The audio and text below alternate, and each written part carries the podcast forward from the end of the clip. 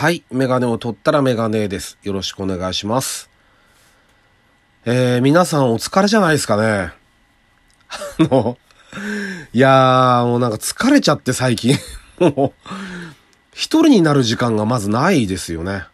ここ2ヶ月と半とか。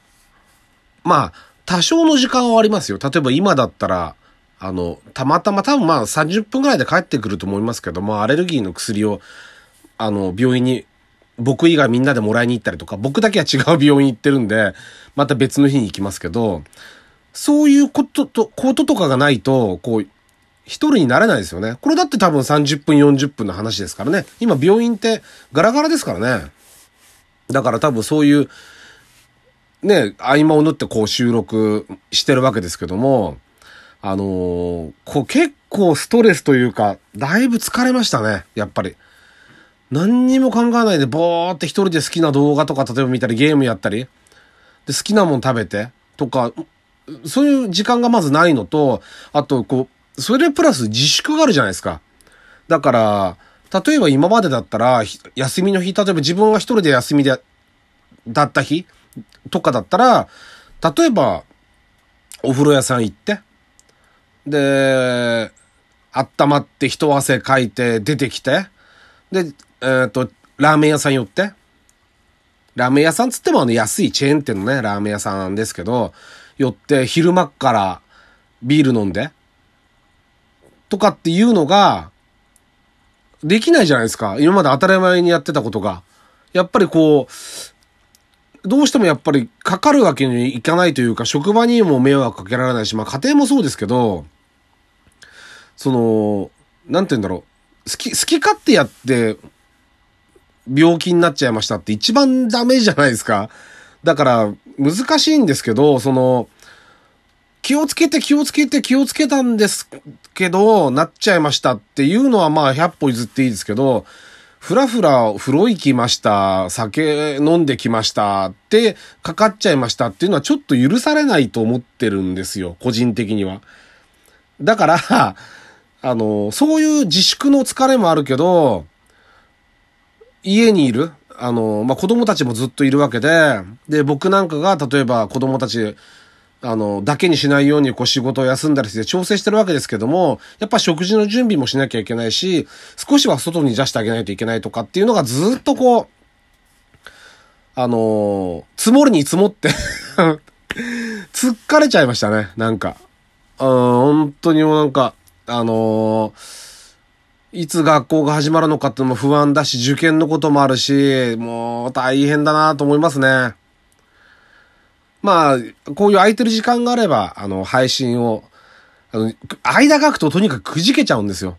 あの、誰も待ってないっていう のがどっか頭にあって、くじけちゃうんで、こういう時に隙を見て配信していくつもりではいます。はい。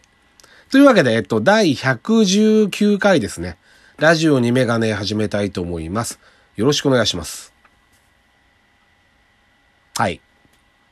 でですね、えっ、と、今回ちょっとあの、使用しようと思ってたドラマの話ですね。あの、定期的にというか、こう、たまにしてると思うんですけども、今回は、あの、ちょっとね、テレビドラマ、今、たあのー収録が止まっちゃったりしてるじゃないですか。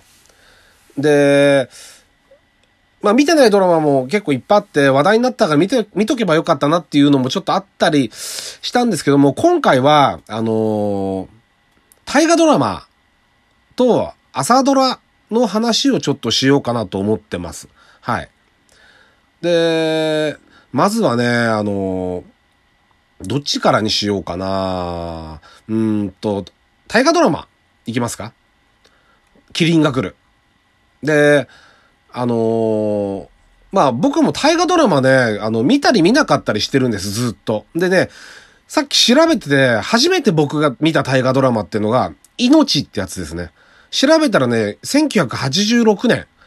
うんと、昭和61年ですね。三田佳子さんがね、お医者さんの、これ大河ドラマだけど、現代劇だったんですよね。これ、この物語は。これが面白くてね、僕が小学生だったのかな。で、これ見てました。結構強烈に印象に残ってますね。命。で、その翌年が、もう、あの、誰もが知ってる代表作ですよね、大河ドラマの。渡辺謙さんの独眼竜政宗。これが、多分小、小学校6年生とかそれぐらいだったと思うんですけど、すごかったですね。あのー、もうどっぷりハマって、大河ドラマっていうのをこの、命と独眼竜政宗で、こう、がっつり持ってかれた感じでしたけどね。ただその後やっぱり見て、長い、何せ長いですから、途中でこう、まで見て見なくなっちゃったりとか結構あったんですよ。その後の武田信玄もそうだし、中井貴一さんが。中井貴一さん全然武田信玄のイメージじゃなくて、斬新でしたけどね。うん。で、春日の局とかもそうですね。この辺もちょこちょこ見てたりして。で、その後ザーって、まあ、信長とかもちょっとやったりして、見てなくて、で、この32作、平成5年、ホムラタツっていうのがあったんですけど、これも渡辺謙さんなんですよ。三部作になってて、藤原三代の物語なんですよね。で、あのー、第1部と第3部が渡辺謙さんで、第2部が村上弘明さんが主演をやってましたね。うん。この辺は、これはかなりあの実は影響されて、平泉は一回行ってみたいなってずっと平成5年から思っててまだ行ってないっていう、そういうのがあるんですけど、未だにずっと行きたい行きたいって思ってますね。あの、金色堂とかもそうですけど、あの、いつかはちょっとあの、行きたいなとは思ってますね。で、あとは吉宗秀吉、で、毛利元就、このあたりもちょっとなん、でもあんまりちゃんと見てないんですよね。で、徳川慶喜、元木さんがやったのもちょいちょいで、えー、っと、その後ポンって戻ったのが2001年。北条時宗。泉元也さんがやったんですよね。泉元也さん今みたいな感じじゃなかったんで、ものすごくかっこよくて、なんて言うんだろう。あの、本当お坊ちゃんな感じが出てるんですよね。それが良かったんですよね。なんか、あ、時宗ってイメージだなっていう感じ。すごく、これも良かったです。で、年家と松、唐沢俊明さんと松島奈々子さんですよね。で、武蔵は僕は挫折して、で、新選組。これが良かったですね。三谷幸喜さん。あの、結構ハマりました。新選組。で、義経。これ義経はね、あの、滝沢さん、タッキーだったんですよね。これも僕は実は結構ハマりました。良かったです。石原さとみさんも出てたんですけど、まだ多分今、今みたいなね、あの、大女優さんじゃなかったと思う。まだ若かったと思うんですけど、と、すごい上手かったんですよ、演技が。だからすごく印象に残ってますね。で、次、光明が辻。えー、光明が辻？あ、ちょっとわかんないですけど、中間由紀恵さんと上川隆也さんですね。あ、いや、あの、山内和豊の話ですね。で、風林火山はちょっと途中で挫折して、篤姫見ました。えっ、ー、と、宮崎葵さん。これも面白かったですね。あの、女性が主役のやつ、あの、面白いの結構ありましたね。あの、これもそうだし、あと、この後、天地人っていうのが妻夫木さんの、えっ、ー、と、直直江兼次。で、龍馬伝。これも見てました。福山雅治さん。これはもう良かったんですけど、で、ゴーですよね。上野樹里さん。で、平の清盛で挫折して、立ち直れなくなって、少し、で、八重の桜見逃して、軍師官兵衛、あの、黒田官兵衛ですね、すごかったですね、岡田純一さん。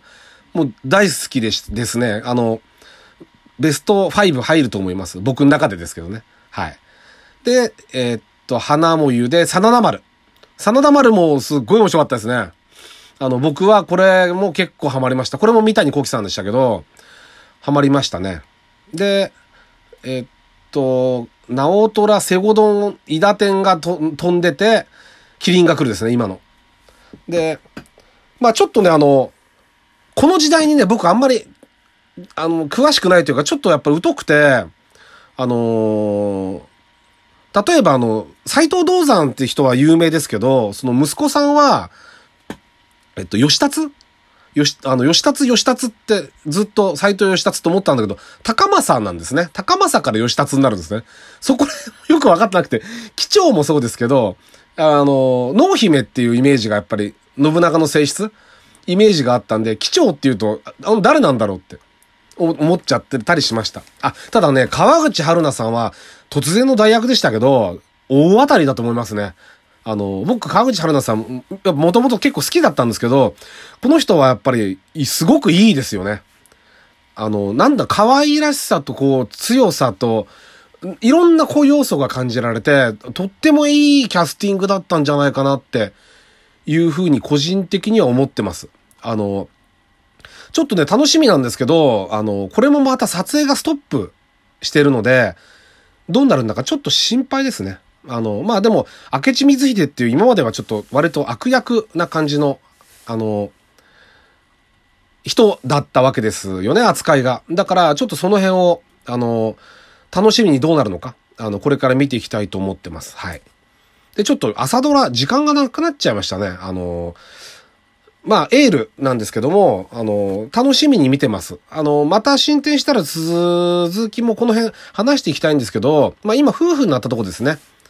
あの、久保田正孝さんと二階堂ふみさんが夫婦になったところ。で、えっ、と、今こう、なんて言うんだろう、もうどうしようもなく音楽に愛されちゃってるんですよね、主人公は。